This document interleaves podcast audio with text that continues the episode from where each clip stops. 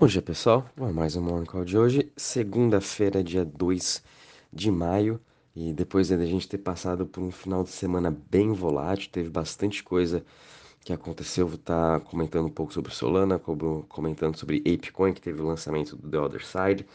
Uh, e também tivemos dois ataques de hackers durante o final de semana, então foi bem movimentado também. Uh, e para começar aí o mês, Começando bem a semana, a gente está vendo uma recuperação em todo o mercado, subindo 2,23% a 1,76 trilhões de market cap. Bitcoin subindo 2,56% a 38.969. A sua máxima aí de 24 horas foi nos 39.074 e sua mínima nos 37.793. Uh, ah, a sua dominância está aqui em 42,25%. E de novo, né? Estamos entrando aí para o quinto mês já e o Bitcoin nessa região dos 37 e dos 47 mil pontos. É, não saiu dessa região, mesma coisa o Ethereum, né? Apesar de ele também estar tá subindo 2,96%, ele está aí 2.860, praticamente aí trabalhando na sua máxima de 24 horas.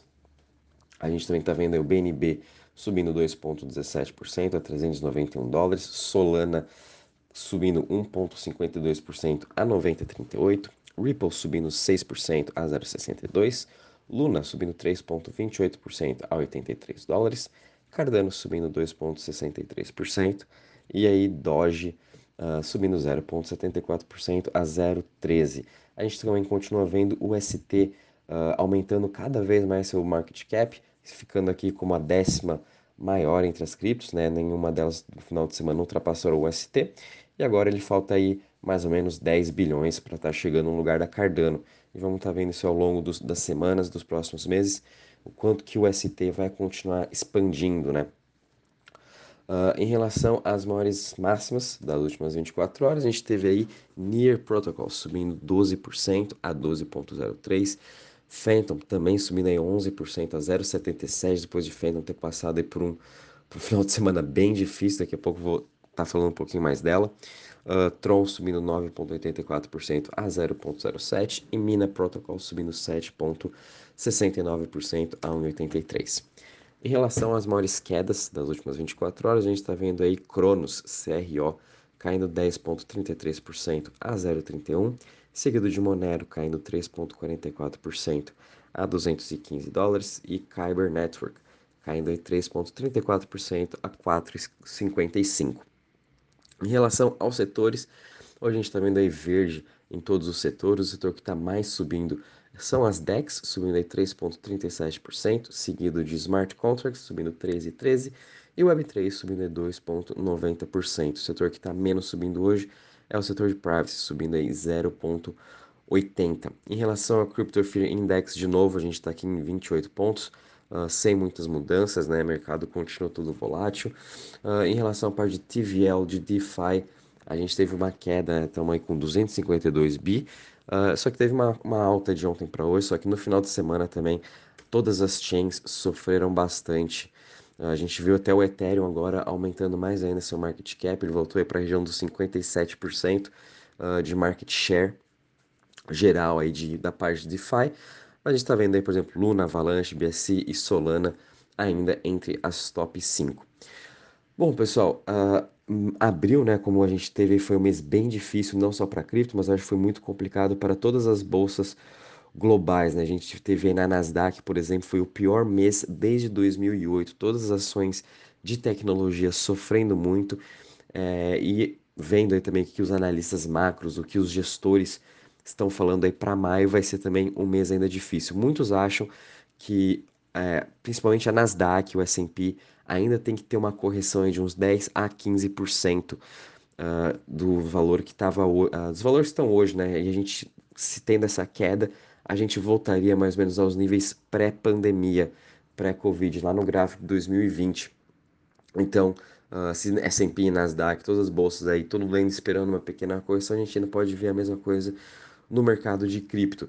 Essa semana vai ser muito volátil também, então fiquem atentos. É, eu acho que é sem se estressar, sem querer sair também comprando todas as criptos, é que a gente está vendo com bastante delas em promoção, né? Mas a gente vai ter aí a reunião do Fed essa semana sobre a taxa de juros, decisão da taxa de juros nos Estados Unidos. A expectativa é que eles subam meio por cento, então vai ficar aí numa região de 0,75% a taxa de juros dos Estados Unidos, 0,75 a 1%. E vamos ver realmente se eles vão estar subindo juros, o que eles vão estar falando depois na reunião. Vão ter que estar falando sobre inflação, sobre recessão e principalmente ver o, o, o que, que o Fed né, vai estar defendendo aí sobre o PIB dos Estados Unidos ter vindo negativo. Né? Eles por todos, todos os meses sempre falando que a economia está vindo muito bem, e agora a gente se separou com essa surpresa aí com essa queda do PIB. Então vai ser interessante ver também ver o que, que o Fed vai estar tá falando disso. Bom, pessoal, final de semana aí foi também complicado tanto para Solana, tanto para Phantom. É, como falei, a gente também teve dois ataques de hackers, né? Então, só começando aqui com Solana, apesar de eles terem parado o seu blockchain, ficou travada por mais ou menos umas 7, 8 horas. Isso aí foi do final de semana, foi, de, foi no sábado.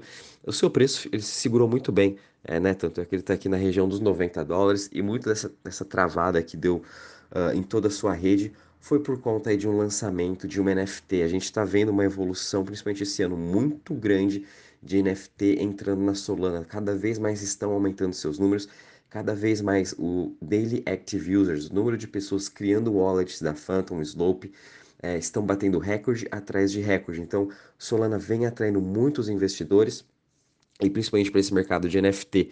E quando teve o lançamento no sábado, Solana tentou fazer uma transação de 4 milhões uh, de transações por segundo, resultando em um travamento em sua rede, tiveram que resetar na madrugada, né? E depois no domingo, agora é, não teve, não está tendo mais nenhum problema. E, enfim, Solana tem, tem tido esses problemas aí desde o ano passado, como a gente sabe, janeiro também, é, fevereiro, mas nenhum desse de, por exemplo, da rede travar por 7 horas. Isso a gente só viu ano passado. Então, novamente aí, Solana com esses problemas, a gente viu o Anatoly, muitos dos desenvolvedores da Solana comentando sobre todas essas transações e tudo isso é feito por robô.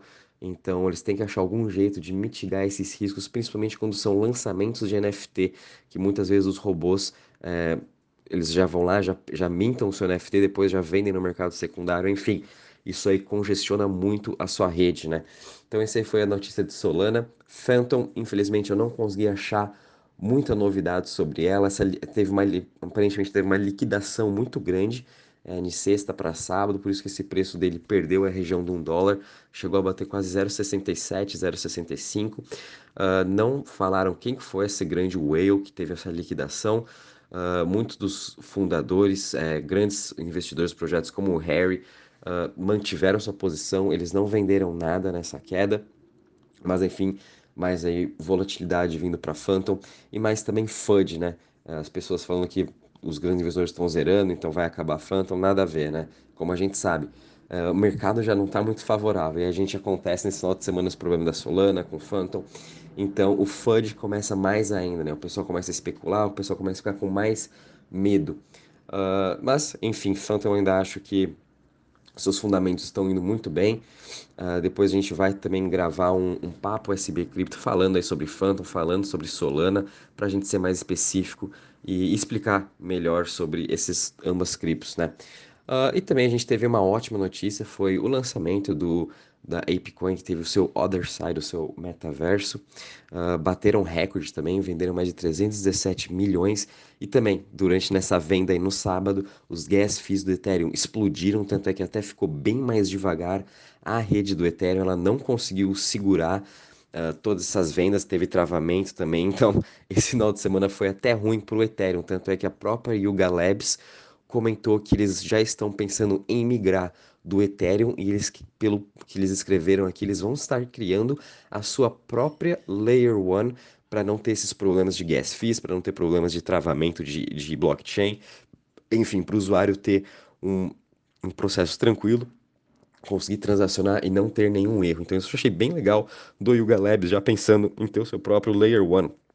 E quem sabe esse Layer 1 deles pode ser até construído no Avalanche, numa subnet, igual a gente teve aí o Duel, né, o DeFi Kingdom, um dos grandes jogos da Harmony que migraram agora para Avalanche, muito bem sucedido, tanto é que é uma das maiores subnets da Avalanche, então quem sabe aí Apecoin pode estar tá fazendo o mesmo, mas acredito eu que para eles fazem mais sentido criarem uma Layer 1 somente deles, não duvido nada que eles façam isso. Então a gente também teve essa. E também na Samsung, a Samsung Asset, eles acabaram de listar um blockchain de ETF na bolsa de Hong Kong. Samsung Asset Management aí sendo uma das primeiras a estar tá listando o ETF em Hong Kong, então abrindo também essa exposição para todos os investidores, da mesma forma como a, gente, como a gente tem aqui nossos ETFs na bolsa, né? Lá em Hong Kong agora também começaram a ser listados, ou seja, isso super interessante. Então, cada vez mais expandindo o seu mercado, Hong Kong também abrindo as portas, né? Sua bolsa abrindo as portas aí para novos tipos de ETF. Em relação aos ataques de hackers, também bem triste, a gente teve aí o Harry, é, é, Harry Capital, desculpa, teve aí um, um, ataque de hacker de 80 milhões. Harry Capital, eles têm uma plataforma de DeFi uh, e também juntamente foi aí roubado 10 milhões do Fei Protocol dentro do Harry, que o Fei Protocol nada mais é que uma stablecoin uh, com o PEG no dólar, né, é o Fei USD, e ela foi hackeada em 10 milhões durante esse ataque aí do Harry Capital de 80. E além disso, a gente teve aí a DEX, a Saddle Finance, que também foi hackeada por 10 milhões de dólares e a sua stablecoin também foi hackeada nesse valor. Então, tivemos ainda, além de dessas notícias horríveis para Solana, FUD de Phantom, até o Ethereum travando com os gas fees aumentando mais, a gente ainda teve esses dois ataques de hackers. Então, final de semana não foi nada fácil para o mercado no geral. E essa semana também pretende termos aí bastante volatilidade, então muito cuidado. Qualquer novidade, vou avisando vocês. Um bom dia e bons trades a todos.